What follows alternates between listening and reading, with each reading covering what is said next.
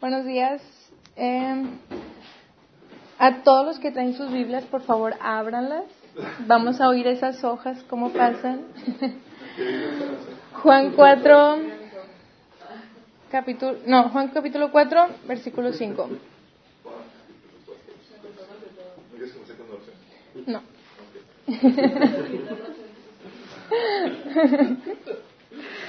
Dice, está hablando de Jesús. Entonces llegó a una aldea samaritana llamada Sicar, cerca del campo que Jacob le dio a su hijo José. Eh, allí estaba el pozo de Jacob y Jesús, cansado por la larga caminata, se sentó junto al pozo cerca de mediodía. Poco después llegó la mujer samaritana a sacar agua y Jesús le dijo, por favor, dame un poco de agua para beber. Él estaba solo en ese momento porque sus discípulos habían ido a la aldea a comprar algo para comer. La mujer se sorprendió, ya que los judíos rechazan todo trato con los samaritanos. Entonces le dijo Jesús, le, dijo a Jesús, usted es judío y yo soy mujer samaritana, ¿por qué me pide agua para beber? Jesús le contestó, si tan solo supieras el regalo que Dios tiene para ti y con quién estás hablando, tú me pedirías a mí y yo te daría agua viva. Pero Señor, usted no tiene ni una soga ni un balde, le dijo ella, y este pozo es muy profundo. ¿De dónde va a sacar esa agua viva? Además, ¿Se cree usted superior a nuestro antepasado Jacob, quien nos dio este pozo? ¿Cómo puede usted ofrecer mejor agua que la que disfrutaron él, sus hijos y sus animales? Jesús le contestó, cualquiera que beba esta agua pronto volverá a tener sed, pero todos los que beban del agua que yo doy no tendrá sed jamás. Esa agua se convierte en un manantial que brota con frescura dentro de ellos y les da vida eterna. Por favor, Señor, le dijo la mujer, deme de esa agua Así nunca más volveré a tener sed y no tendré que venir aquí a sacar más agua. Jesús le dijo, ve y trae a tu esposo. No tengo esposo, respondió la mujer. Es cierto, dijo Jesús, no tienes esposo porque has tenido cinco esposos y ni siquiera estás casada con el hombre con el que ahora vives. Ciertamente dijiste la verdad. Señor, dijo la mujer, seguro que usted es profeta. Así que dígame, ¿por qué ustedes los judíos insisten en que Jerusalén es el único lugar donde se debe de adorar mientras que nosotros los samaritanos afirmamos que es aquí en el monte de Jericín donde adoraron nuestros antepasados. Jesús le contestó, Créeme, querida mujer, que se acerca el tiempo en que no tendrá importancia si se adora al Padre en este monte o en Jerusalén. Ustedes los samaritanos saben muy poco acerca de aquel a quien adoran, mientras que nosotros los judíos conocemos bien a quien adoramos, porque la salvación viene por medio de los judíos. Pero se acerca el tiempo, de hecho ya ha llegado cuando los verdaderos adoradores adorarán al Padre en espíritu y en verdad. El Padre busca personas que lo adoren de esa manera, pues Dios es espíritu, por eso todos los que adoran deben hacerlo en espíritu y en verdad. La mujer dijo, sé que el Mesías está por venir, al que llaman el Cristo. Cuando Él venga nos explicará todas las cosas. Entonces Jesús le dijo, yo soy el Mesías. Justo en ese momento volvieron sus discípulos, se sorprendieron al ver que Jesús hablaba con una mujer pero ninguno se atrevió a preguntarle ¿qué quieres de ella? o ¿por qué le hablas? La mujer dejó su cántaro junto al pozo y volvió corriendo a la aldea mientras les decía a todos Vengan a ver a un hombre que me dijo todo lo que he hecho en mi vida. ¿No será este el Mesías? Así que la gente salió de la aldea para verlo. Vamos a orar. Señor, estamos agradecidos porque hoy podamos conocer un poquito más de ti, Dios. Que seas tú el que el que nos hable, que sea tu poder, Señor, el que hable a través de mis palabras, y abre nuestros ojos espirituales, Señor, para ver al que realmente debemos de adorar y cómo lo debemos adorar, Señor. En el nombre de Jesús. Amén. Bueno, el tema de hoy se llama la verdadera adoración. No sé si se, si se pudieron dar cuenta en el versículo que leímos, que vamos a adorar en espíritu y en verdad. El Padre busca verdaderos adoradores. Entonces, este, este no es un taller de, alabanza, no crean que se equivocaran de chino y que tenían que venir los de la alabanza, para nada. Pero antes, eh, como muchas veces lo hacemos, quiero eh, explicarles, o más bien, eh, ver las diferentes definiciones de la palabra adoración, porque así lo podremos entender mejor. La adoración la vemos en diferentes, desde el Antiguo hasta el Nuevo Testamento. Hay veces que lo vemos en el hebreo segad, esto está por ejemplo en Daniel 3, 5, donde dice que al oír el son de la bocina, del flauta, del tamboril, del arpa, del salterio, de la zampoña y de todo instrumento de música, os postréis y adoréis la estatua de oro que el rey Nabucodonosor ha levantado. ¿Se acuerdan de ese pasaje? Eh, creo que tenía unos no, se hacía casi, casi como Dios, se hizo su estatuita de, de oro y decía que todos se postren y adoren a la estatua. La palabra aquí usada de adoréis es la palabra que les digo en hebreo, segad. Esto significa inclinarse hacia abajo, ¿sí? Esta postura que es, solamente de tu postura física. Aquí no requiere que rindas tu corazón o que te postres este con pues sí, con un corazón rendido a lo que estás adorando. Solamente es la postura corporal. Es por eso que esta palabra no se usa en sentido de verdadera adoración al Padre. Sabes que al, que al Padre pues no le importa si tú si tú este puedes hacer una una eh, inclinarte hacia él si en verdad tus motivos y tu corazón es, es incorrecto. Entonces, como sabemos, a él le interesa más que la forma, el hecho de que tú te inclines, le interesa el fondo, nuestro corazón, nuestros pensamientos, nuestros pensamientos, nuestra voluntad rendidos a él. Hay otra palabra de oración que la vemos en Jeremías 44, 19. Dice, y cuando ofrecimos incienso a la reina del cielo y le derramamos libaciones, ¿acaso le hicimos nosotras, a ver, ¿acaso le hicimos nosotras tortas para tributarle culto? Aquí tributarle culto también es una palabra usada como adoración, que en hebreo significa atzab. Esta palabra atzab significa hacer un ídolo de un objeto este, y quemar incienso o dar ofrendas. Lo que se conoce como animismo o el paganismo, de, un objeto te haces un ídolo y lo adoras. Entonces el hecho de a ese objeto ofrecerle incienso y ofrendas es el atzab. Aun y cuando este tipo de adoración se le dedique a Dios, porque nosotros pues le ofrendamos y, y, en el templo pues se le hacía el, incienso y todo, no es el completo, porque amarle no significa solamente darle nuestra ofrenda. O sea, Dios no busca nuestro dinero, ¿sí? Eh, Dios está más interesado en que le entreguemos nuestra vida, eh, a que le demos los bienes que, para empezar, son de Él. Entonces, en realidad nosotros damos nuestra ofrenda como consecuencia de la relación que tenemos con Él. Entonces, si nosotros adoramos a Dios de algunas maneras, como le hemos visto, es incompleto. Otra palabra está en 2 de Reyes 10:21, que dice, y envió Jehú por todo Israel y vinieron todos los siervos de Baal. Aquí siervos también se eh, es la palabra como adoradores, ¿sí? Vinieron todos los adoradores de Baal. Esta palabra en hebreo es abad, que significa servir. Vinieron todos los siervos o los servidores de Baal. Si, esto, si, si adoras a Dios de esta manera, se podría entender de que si no estás sirviendo es como si hubieras dejado de adorar, ¿sí? Entonces, este, puede que al principio al tu caminar con Cristo, ya sabes, tuviste revelación, estás así atónito con, con la maravillosa obra de Jesús y puede que no hayas hecho una sola cosa más que dejarlo entrar en tu corazón. Y en realidad en todo momento estuviste adorándolo, ¿sí? Entonces no crees que estarle adorando significa estar siempre sirviendo y ahorita no estoy sirviendo, ya dejé de adorarlo. No, esa no es la verdadera adoración. Hay otra palabra en Hechos 17, 22 al 23. Aquí es cuando Pablo va a Atenas, que tienen así todos los altares. Yo, varones atenienses, he visto todo lo que tienen aquí versículo 23 dice, allí también un altar en el cual estaba la inscripción al Dios no conocido, al que vosotros adoráis, pues sin conocerle es a quien yo os anuncio. Aquí a qué se quería referir Pablo con la palabra adoráis, en griego es eusebeo, que significa eh, un temor reverencial.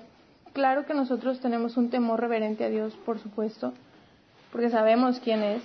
Este, pero este tipo de adoración se basa solamente en el miedo, de que si no lo adoro me va a castigar, si, si no le alabo algo malo va a pasar, entonces lo estás haciendo con un motivo incorrecto.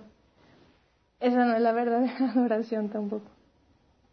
Hay otro que es todo el opuesto al, al eusebeo que les acabo de explicar, que es el que vemos en dos versículos después, Hechos 17-25, donde les dice este Dios al que le venimos, al que yo les vengo a presentar, ni es honrado por manos de hombres como si necesitase de algo.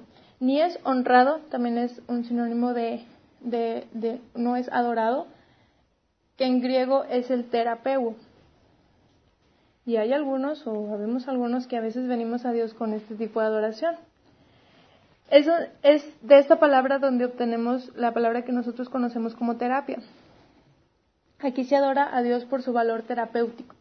Si es como si lo tomaras como medicina, porque vienes a adorarlo porque Él te va a curar. Vienes a adorarlo porque te va a sanar, vienes a adorarlo porque te va a bendecir, o vienes a adorarlo porque estás buscando un beneficio para ti. Este, y eso puede ser hasta cierto punto egoísta, porque lo estás adorando nada más por lo que Él puede hacer por, por ti.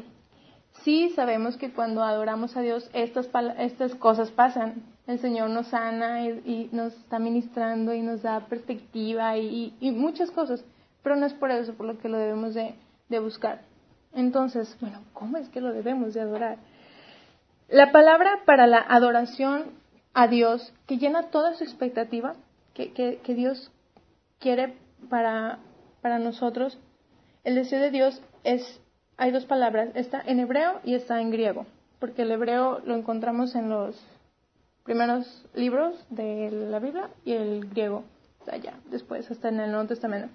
En hebreo es shasha, que lo vemos en Génesis 22.5 y en muchos pasajes, pero les pongo este. Entonces dijo Abraham a sus siervos, esperad aquí con el asno, y yo y el muchacho iremos hasta allí y adoraremos.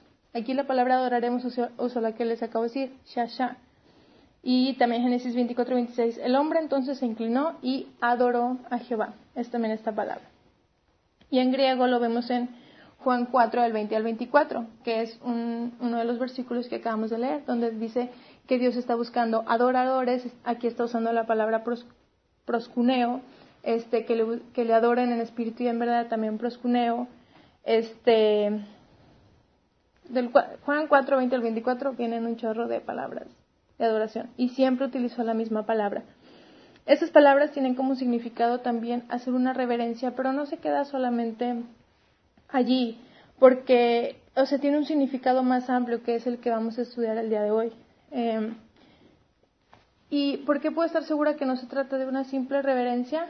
Porque si Dios hubiera querido decir eso, hubiera usado la primera palabra que, que escuchamos, que era la de Segar, la que usó Nabucodonosor. Y no, Dios no quiere nada más que te postres a lo que te inclines, sino que lo adoremos en espíritu y en verdad. Entonces, ¿cómo adorarlo de esta manera?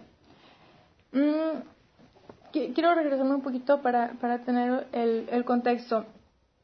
Sabemos, eh, hemos visto en, en nuestro discipulado, que les recomiendo bastante, la visión de Dios. ¿Qué es lo que Dios quiere? ¿Cuál es su meta? Que toda la tierra sea llena de la gloria de Dios y que refleje su carácter, sí, que refleje sus atributos, su orden. O sea que cuando eh, alguien voltea a ver así la tierra, digas, esto es Dios, o sea, tiene sus principios, tiene su belleza, tiene su poder, tiene, tiene su, su todo, ¿no? Esto lo vemos en Habacuc 2.14 y Salmos 86.9. Y la misión es cómo voy a llegar a esa meta. Bueno, ¿cómo lo hacemos para que la tierra sea llena de toda la gloria? pues establecer el reino de Dios en toda la tierra, como lo vemos en el famoso Padre nuestro, que se haga tu voluntad, Señor, así en la tierra como en el cielo, que esto está en Mateo 6:10. Esta misión la hace Dios mismo a través de su iglesia. ¿sí? Sabemos que Dios quiere establecer su reino físico aquí en la tierra y para hacerlo lo debe hacer por pues por personas físicas, bueno, por el sí, ¿no? por el cuerpo físico, ¿no? Este, entonces, lo que Dios necesita, podrías pensar, pues no son adoradores, son evangelistas, gente que vaya y predique el evangelio. Acabamos de, entender que adorar no es solo postrarse, no es solo adorarle, no es solo servirle o, o, o, cantarle aún, este, sino se trata de todo esto en conjunto con el motivo o con el motor por el cual Dios se mueve, que es el amor. Este, mas la hora viene y ahora es cuando los verdaderos adoradores adorarán al Padre en espíritu y en verdad, porque también el Padre, tal los adoradores, busca que le adoren. Otra versión dice, el Padre busca personas que le adoren de esta manera. El Señor está buscando adoradores, que lo adoren como, como Él en verdad quiere. O sea, que de verdad nosotros podamos ser, no, no nos queramos excusar de, ay, bueno, pues los de la alabanza, ¿no?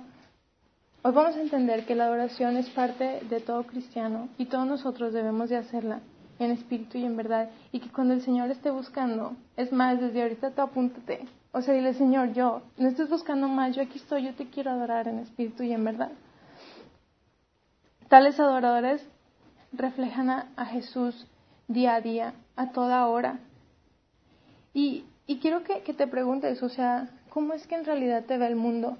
¿Te ve como uno del montón? Es más, siquiera te reconocen y te dicen, te preguntan, es que tú tienes algo diferente, ¿no? Nos ha tocado, gracias a Dios, que nos dicen, ¿no? De que es que contigo tú vienes y se sienten unas vibras bien chidas, cosas así, sabemos que no son vibras y que no es nada de eso, pero se, nota, o sea, conoces a alguien nuevo, estás en un grupo y te ven y sacas, sales a relucir, está, reflejas a, a Jesús a donde quiera que vas no, pues es que en el trabajo, o sea, en el trabajo son otras cosas. Ahí sí tienes que, que, que echarle y ahora sí que el que no tranza no avanza. Y espérate, o sea, en el trabajo, en, en tu hogar, o sea, cómo te ven tus niños, eh, cómo, cómo te ven las personas que entran, en el tráfico, en todos lugares. Somos verdaderos adoradores.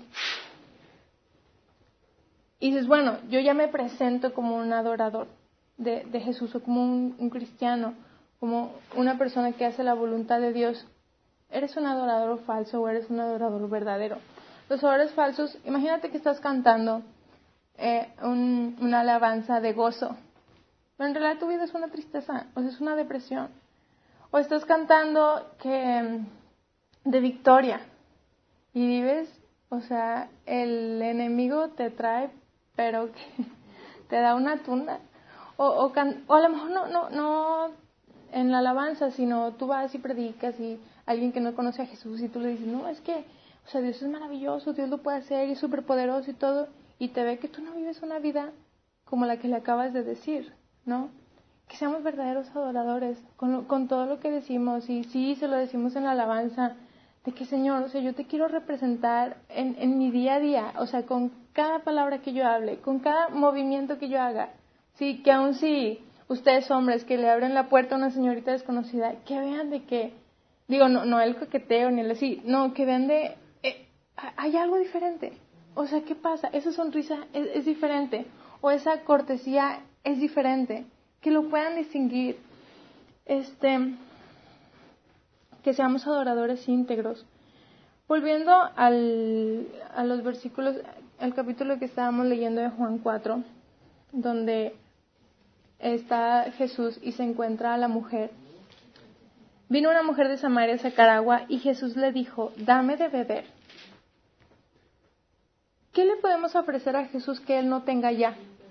Sí, sí sabemos que Él estando aquí fue, sí 100% Dios, pero a la vez 100% humano, 100% hombre.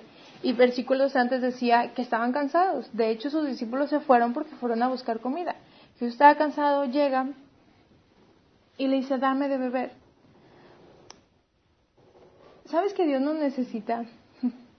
No voy a decir ninguna herejía, tengo un punto, de verdad.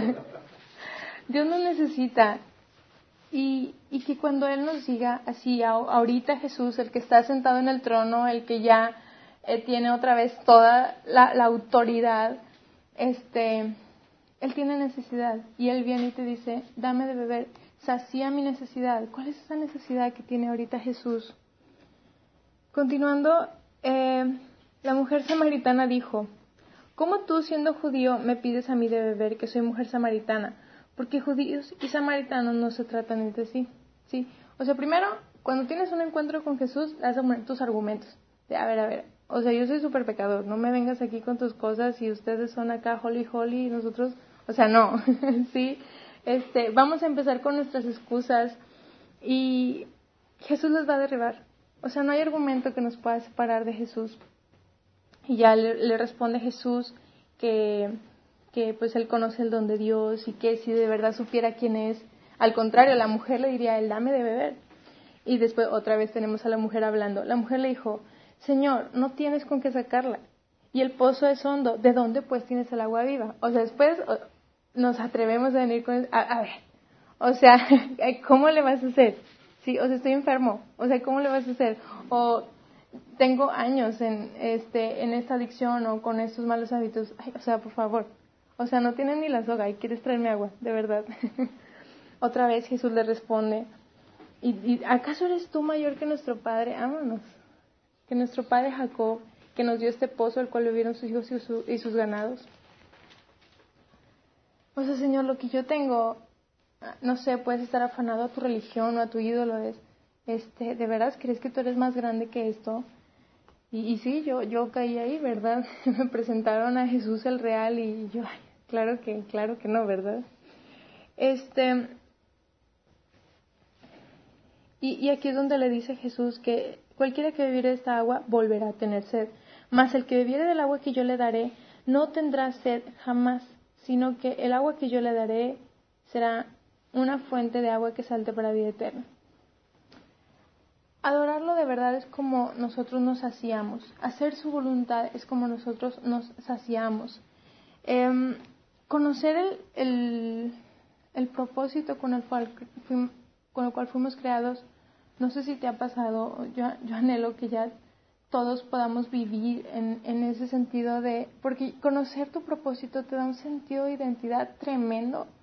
O sea, ahora de verdad que dices, para esto he nacido y lo demás no importa, y está súper plena, no importa dónde viva, no importa lo que tenga, no importa si estás casado o no, no importa, ahora sí que nada, estoy trabajando para lo que Dios me creó. O sea, wow, estoy, estoy como llenando ahora sí todo el check de lo que ahora, ya encontraste tu, tu puesto, ahí estabas en la empresa de Dios de aquí, aquí no es, ¿dónde está el edificio? Este es mi lugar, y ahora sí, boom, te pones a trabajar y, y es tremendo. Entonces, lo que ahora lo que ahora te llenará es hacer la voluntad del Padre. ¿Cómo es que, a ver, entonces adorarlo o, trabajar para Él o hacer tu propósito, pues es lo mismo, ¿cómo me voy a asociar? Em, yo estaba buscando, sé por, por mi pastor que la palabra adorar es un sinónimo de trabajar, trabajar o adorar es lo mismo. Eso para mí fue un alivio cuando recién estaba, yo no sabía qué significaba mi nombre, Emily. Y lo busco y era trabajador. Yo, ¿cómo? Y, busco otra fuente y el significado de Emily, trabajador. Y yo, no, yo no estaba contenta. Mm". y, y, les digo a Alberto y me dice, ah, es un sinónimo de adorador. Y yo, wow, Dios me, me creó hasta por mi nombre como una adoradora. Y no, no significa que por eso eh, voy a cantar y, y eh, voy a ser la encargada de, de la alabanza, no. Y dije, ok, entonces, Señor, que con mi trabajo, que con lo que haga día a día, yo te esté adorando y que con eso tú puedas sonreír al verme lo que estoy haciendo desde la mañana hasta que me voy a dormir. Sí, que aún mis pensamientos tú te puedas, yo te esté adorando, Señor. Este, continuando, dice, versículo 16, Jesús le dijo, ve, llama a tu marido y ven acá. Respondió la mujer y dijo, no tengo marido. Jesús le dijo, bien has dicho, no tengo marido, porque cinco maridos has tenido y el que ahora tienes no es tu marido. Entonces lo que dijiste es verdad. Le dijo la mujer, Señor, me parece que tú eres un profeta. Al principio, ok, ya tuvimos un encuentro con, con, Jesús, ahí va el proceso, le, le dimos nuestros argumentos, ya él derribó todo, nos convenció, y ahora sí, ¿no? Vienes con él y, y el Señor te va a empezar a confrontar la samaritana ya estaba, ya estaba pidiendo ser saciada con... Ah, porque un versículo antes la mujer le dijo, Señor, dame de agua. Ok, ya me convenciste, ahora dame de para que yo no vuelva a tener sed. Ah, nada más, espérame, porque hay cosas que, que tenemos que sacar a relucir. La samaritana ya estaba pidiendo ser saciada por Jesús, con lo que Jesús le prometía perdón, y es ahí donde Jesús te va a mostrar tu pecado, donde Jesús te va a confrontar. Y es justo lo que sucede cuando nos entregamos al Señor. Eh, se te predica el Evangelio, ves la esperanza que hay en Él, ves lo que Él hizo, ves cómo te estabas en deuda y, Él vino a pagar tu factura y es increíble. Entonces ya, dices, ya, yo ya quiero. Ah, bueno, es ahí donde te das cuenta que eres un pecador, que tienes una necesidad inmensa de que Jesús venga a morar en ti, así igual que la, y, al, y al igual que la samaritana se te va a revelar tu pecado. Porque ¿qué es lo que tienes que hacer cuando te entregas a Jesús? Decirle al Señor, he pecado y me arrepiento. O sea, sí, pues, pues, no te lo puedo ocultar, tuve cinco esposos, claro, pero, pero ahora quiero de tu agua, ahora quiero de tu esperanza, quiero de lo que, de lo que tú me prometes.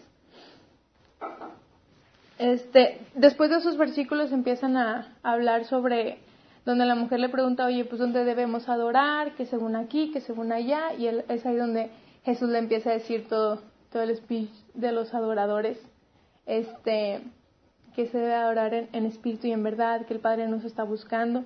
Y después de esto le dijo a la mujer, sé que ha de venir el Mesías llamado el Cristo. Cuando Él venga nos declarará todas estas cosas. Jesús le dijo, yo soy el que habla contigo. Yo me imagino que la mujer se quedó, what? Porque ya te empieza a decir, o sea, sí, tienes a la mujer acá como que en una escena. Yo, yo me imagino que se quedó así congelada, o sea, estaban esperando al Mesías por años. Era de lo que se predicaba, era, era su esperanza, ya, que, el Mesías viniera. Y, las mujeres, ustedes saben que se dedicaban en, en, ese entonces al, al, puro hogar y todo. Y ella no, o sea, ella estaba trabajando, era un día así, con sudor y tiene que ir hasta el río, sacar el agua. O sea, ¿cuándo piensas que te vas a encontrar con el Mesías?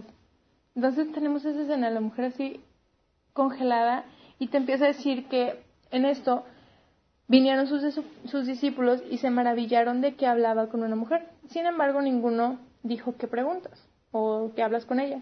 Entonces tenemos a la mujer y dice, entonces la mujer dejó su cántaro, o sea, se olvidó de todo y fue, tengo que a todos. Y se fue a la ciudad y dijo a los hombres, venid, ved a un hombre que me ha dicho todo cuanto he hecho. ¿No será este el Cristo? Entonces salieron de la ciudad y vinieron a él. Creo que sabiamente, bueno, para empezar, Jesús no le dijo todo. Sí, sé que naciste un día así, ya está, y que tus papás fueron estos y fuiste a tal escuela y la, la, la. Solamente le dijo, tienes cinco esposos. Pero sabemos, eh, bien, eso viene en el libro de Romanos donde explica que cuando Dios te ve, o sea, eres transparente para Él. Él, él puede ver lo, lo más íntimo y y bueno, ese, ese es otro tema, pero wow, este, no hay nada que le, que le podamos esconder. Entonces, Señor te dice algo y te das cuenta que es Dios y es, tú puedes ver todo lo que hay en mí. Es más, no, me tienes ni que convencer, ya, yo estoy convencida de que conoces toda mi historia. Y va y les dice, me ha hecho todo lo que he hecho en toda mi vida, ¿no? Entonces, bueno, los hombres van, este, y, y van a, los hombres salieron de la ciudad y vinieron a él, a Jesús. Yo creo que, que Dios fue muy sabio al escoger a la, a la mujer samaritana. Ya sabes, Él, él escoge a, lo más débil y a lo más sucio y pues eso somos nosotros, ¿no? antes de que, cuando Él recién nos, nos encontró, más bien cuando nosotros lo vimos. Eh, porque va, va a la ciudad esta mujer y yo creo que no tenía nada de buena reputación para con con los de su, los de su pueblo. O sea, era la mujer que tenía cinco esposos, ¿qué podías confiarle a ella? No, pero algo vieron, sí, que era lo que yo te decía al principio. Cuando vas, la gente ve algo en ti, o sea, los contagias para que ellos digan, yo quiero eso, y yo quiero ver a ese hombre, ¿con quién tuviste un encuentro? Sí, o sea, sé que has tenido mala fama, pero, pero dime, porque estoy viendo algo, algo en ti. Entonces los hombres fueron, fueron a la aldea. Ese momento donde la mujer así o sea, el Señor le dijo, yo soy el Mesías, yo soy el que están esperando. La revelación tuvo su lugar en ese momento. Y la verdadera adoración consiste en un encuentro real con Cristo, no solamente el día que lo conocimos por primera vez, sino que día a día podamos verlo, que día a día podamos tener un encuentro real, que podamos ver sus ojos, que podamos ver su cara. Esa es una verdadera adoración lo que hace que, ok, tomes, tienes un encuentro con Cristo, te das cuenta de quién es Él y tomas acción, ¿sí? Tomas acción y vas a contagiar a otros. Así le, demostramos que lo amamos, haciendo su voluntad. Esto lo quiero comparar con otro pasaje. Aquí vimos que Jesús le dice, oye, dame de beber. Dios, Jesús le, le mostró su necesidad. Oye, tengo, tengo sed. Este, Ah, creo que se me pasó decirles algo. Ah, no, allá va. Eh, que en el contexto de los versículos que estábamos viendo, el, tengo sed después que vienen los, discípulos y le dicen, oye, ya te trajimos de comer. Y él no, mi comida o mi alimento es que haga la voluntad del Padre. Entonces te das cuenta que sí tenía sed porque venía cansado, pero su sed o esa necesidad que tenía fue saciada con hacer la voluntad del Padre. Hay otro versículo en Juan 19, 28, ¿se acuerdan? Donde en el momento de la crucifixión, que me llamó mucho la atención porque sabemos todo lo que, bueno, creo que no tenemos ni la mínima idea de lo que padeció a pesar de cómo lo, lo explica la Biblia, a pesar de las películas que hemos visto, fue azotado, su corona de espinas, estaba desnudo en, en esa cruz. Este, y lo único que él dijo justo antes de morir, justo, justo antes de entregar su espíritu, fue, tengo sed. Otra vez, otra vez Jesús diciéndote su necesidad. Y vemos que aquí los soldados le respondieron con vinagre, que es, es, es una sustancia agria. O sea, se podría decir que ellos le respondieron como con cierto egoísmo, hasta con cierta burla. Entonces, mmm, comparemos cómo respondió la samaritana y cómo respondieron los soldados, cómo respondemos nosotros a Dios cuando Él nos dice, oye, tengo una necesidad, te necesito, tengo sed, tengo hambre. ¿Cómo vamos a responder ante Él? ¿Le vamos a dar una piedra? ¿Le vamos a dar vinagre? ¿O le vamos a responder con una verdadera adoración? Teniendo un encuentro con Él y yendo a contagiar a otros. ¿Para qué? Para que su reino sea establecido aquí en la tierra. Eh, entonces, ¿cómo adoramos al Señor? Conociéndole, sirviéndole, entregándonos a Él y eso va a ser respuesta a lo que, a lo que vemos al encuentro que tuvimos. Eh, hay un, versículo en Apocalipsis 4.8 donde habla de que los ángeles están adorando todo el tiempo, así, sin cesar, santo, santo, santo. Eh, está hablando de los cuatro seres vivientes. Eh, y no cesaban día y noche de decir, Santo, Santo, Santo es el Señor Dios Todopoderoso, el que era, el que es y el que ha de venir. Les soy sincera, cuando antes que yo leía esto, yo decía, ay, qué aburrido. La verdad, o sea, pues si, si Dios ya me conoce, ya sabe lo que pensé en su momento, todo estar cantando, o sea, así como que, ok, qué bonita esperanza. Pero, ¿sabes que los ángeles tienen sus ojos abiertos? Ellos, hasta se me puso la piel chinita, ellos ven a Dios. Y cuando ves al omnipotente, cuando ves al creador, es la única respuesta que puedes tener. Adorarlo. O sea, no, no se te puede pasar de largo. Lo ves y, y, caes de rodillas. Y, y, y, le empiezas a adorar con, con todo lo que eres. O sea, de verdad que te, te rindes a Él. Que, que eso lo podamos hacer de verdad todos los días. Que el Señor nos pueda abrir nuestros ojos espirituales para tener un encuentro con Él en nuestro devocional en la mañana, porque lo ves y qué vas a hacer en todo el día, tomas acción y como la samaritana vas y la gente ve algo diferente en ti y los empiezas a contagiar. Oye, ¿a dónde fuiste? Yo quiero ir. Ah, es que tuve un encuentro con Jesús. Este.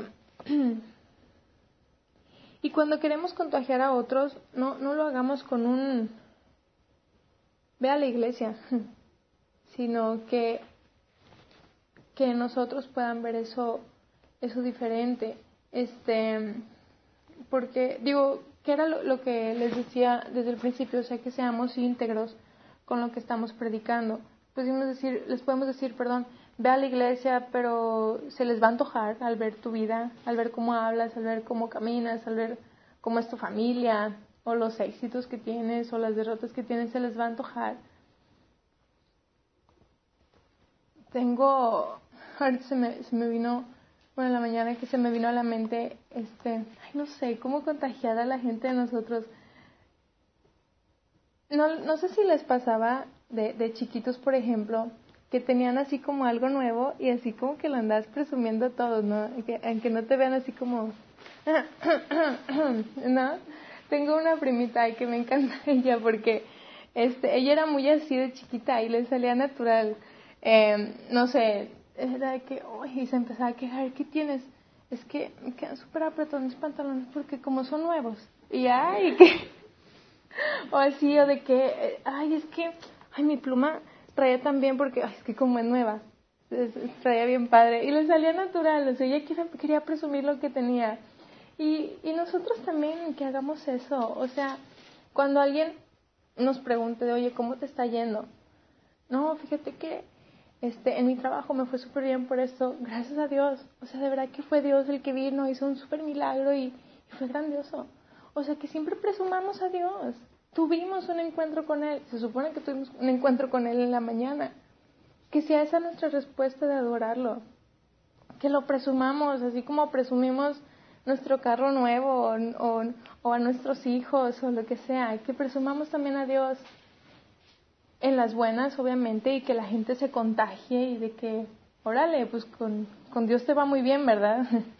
sí, eso es lo que debemos de reflejar. Sabemos que hay tribulación, sabemos que hay todo eso, pero pues aún así sabemos que para los que aman a Dios todo obra para bien. Entonces, aún en las derrotas, no, gloria a Dios. O sea, estuvo padrísimo porque sé que esto Dios lo va a usar y mira, Él forjó mi carácter y todo. Así, o sea, que ahora sí que no nos saquemos a Jesús de la boca. Creo que es una manera en cómo Dios le puede coquetear a otros, ¿sí? Que los demás puedan ver en nuestra vida pues lo que ellos necesitan. Sabemos que ellos no necesitan más dinero, no necesitan más éxito, la gente no necesita más hijos, no, la gente necesita a Dios, o sea, y, que lo puedan ver en nosotros y que Dios le coquetee cuando pasamos ante ellos, cuando hablamos con ellos. Es como Dios les puede decir, eso tú lo puedes tener. O sea, mira, y mira cómo es una vida con Dios, así, y que nos ponga a nosotros de ejemplo, ¿no? Y que podamos contagiar a los, a los demás.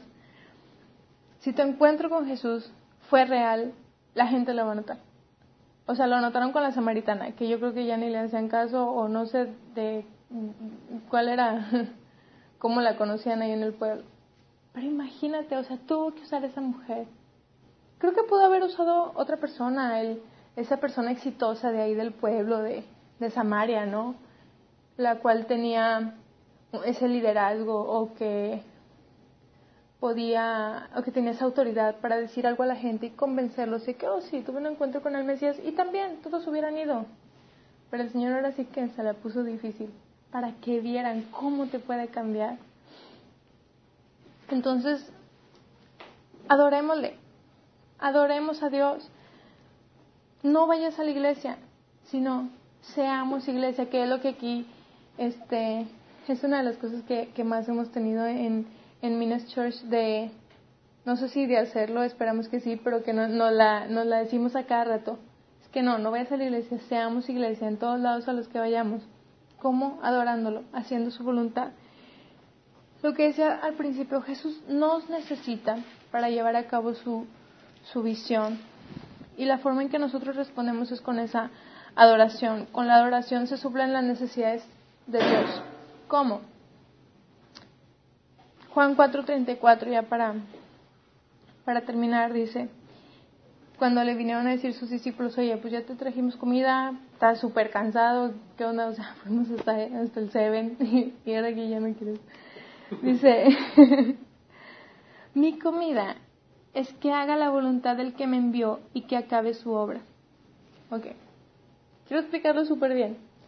Mi comida es que haga la voluntad del Padre. Por lo tanto, podemos decir que el alimento de Jesús es hacer la voluntad de Dios. ¿Estamos bien? ¿sí? O sea, si el Señor te dice, tengo hambre o tengo sed, en otras palabras estás diciendo, quiero que sea mi voluntad, que sea la voluntad de mi Padre. Cada vez que Dios nos diga, suple mi necesidad, que venga contigo y tengo sed. Imagínate que Dios venga con nosotros. ¿Qué podemos darle a nosotros? Eso. Dios busca nuestra adoración. ¿Cómo vamos a responder? como la samaritana o como los soldados, que respondamos como la samaritana, por Dios. Este, y saciemos el hambre de Jesús, saciemos su necesidad, porque tiene una necesidad enorme, que la tierra sea llena de su gloria, Y eso lo vamos a hacer nosotros como unos verdaderos adoradores. ¿Cómo? Con todas las definiciones que habíamos visto al principio. Temiéndole, sirviéndole, postrándonos ante Él, ofrendando. Adorémoslos en espíritu y en verdad, así como Él quiere y no como esas definiciones em, pobres. Adorémoslo como, como Dios espera. Y yo lo que más quiero es que sabemos que todos aquí hemos tenido un encuentro con Jesús, espero, todos.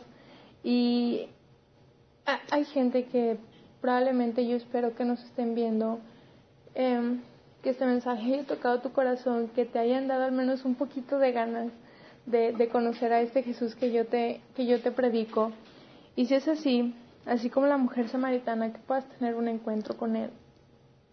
Y eso está padrísimo porque si está nada más al alcance de pedírselo, de humillarte, de reconocer tu pecado, porque la Biblia dice que no hay justo ni solo uno, o sea, no te tengo que conocer para saber que eres un pecador. Entonces, como ya conozco tu necesidad, el único que la vas a hacer es Jesús. Y te invito a que ahí donde estés, en tu casa, en ese café o en tu coche o, donde sea, que puedas tener hoy un encuentro con Jesús para que tú vayas a contagiar a otros de, de la gran, de la maravillosa presencia de, de Él. Para hacer esto solo tienes que hacer una oración, tú puedes repetir después de mí y dile, Señor, yo te necesito, yo sé que he pecado y sé que no te agrada, por lo tanto me arrepiento. Por favor, perdóname. Yo ahora te quiero conocer a ti. Yo ahora quiero deleitarte a ti. Así que te invito a que tu espíritu more en mí para que sea Él el que me ayude a cumplir tu voluntad. Ven a mi vida, Señor, en nombre de Jesús. Espero que hayas hecho esto, créelo con todo tu corazón porque Dios es real, Dios es por quien nosotros vivimos. Este, si así lo hiciste, eh, visita nuestra página www.minaschurch.org. Ponte en contacto con nosotros. Nosotros amamos servirte a ti, amamos servirle a Él. Entonces nos encantará conocerte. Si estás muy lejos o algo, por favor, busca una iglesia que predique la, el Evangelio, que predique lo que viene en la Biblia. Y pues vamos ahora para, para terminar el día de hoy. Señor, te damos gracias por lo que hoy nos has revelado. Gracias porque tenemos el privilegio, Señor, de saciar tu necesidad, porque tú siendo Dios vienes y nos dices, dame de comer, dame agua, y, y que lo hagamos, Señor, de una manera correcta, que te demos agua dulce, que no te demos agua salada, Señor, que no te demos vinagre a cambio, que no te respondamos de una manera egoísta o con los motivos incorrectos, sino que te adoremos, Señor, como tú lo esperas y siempre motivados con el amor, Señor, así como tú lo haces. Te amamos, Dios, en el nombre de Jesús.